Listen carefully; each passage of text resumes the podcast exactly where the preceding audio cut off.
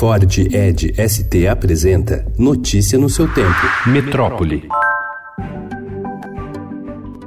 O Congresso Nacional decidiu ignorar as iniciativas do presidente Jair Bolsonaro e tenta levar adiante uma agenda própria em relação à legislação de armas no país. Ontem, um dia após o governo editar três novos decretos e enviar um projeto de lei sobre o assunto, a Comissão de Constituição e Justiça do Senado aprovou a permissão para moradores de área rural usarem armas em toda a extensão da propriedade e não apenas na sede. O projeto ainda precisa passar pelo plenário da Casa, onde deverá sofrer modificações.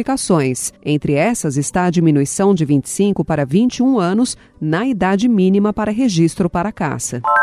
Depois de duas semanas de resistência dos vereadores paulistanos, a gestão Bruno Covas conseguiu aprovar ontem à noite, por 30 votos a 18, um projeto de lei que cria uma série de gratificações extras para servidores do topo do funcionalismo paulistano, como auditores fiscais e procuradores do município. Agora o projeto segue para a sanção do prefeito. Há dúvidas sobre os impactos financeiros das novas gratificações, que poderão chegar a 12 mil reais mensais, além do salário do servidor.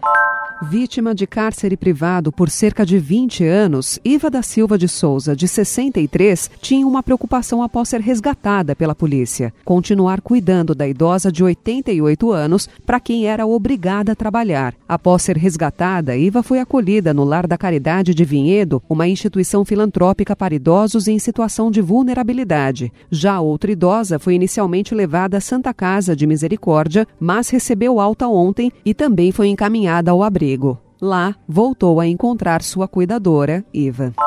und auch die Gelegenheit äh, wahrnehmen werde, sofern es sich mir jetzt ergibt, auf dem G20-Gipfel hier ein klares Wort zu sagen. A chanceler alemã Angela Merkel disse ontem que quer ter uma conversa clara com o presidente Jair Bolsonaro sobre o desmatamento no Brasil. Ela afirmou que, se tiver a oportunidade, vai tentar ter essa discussão durante o encontro da cúpula do G20, que começa amanhã em Osaka, no Japão.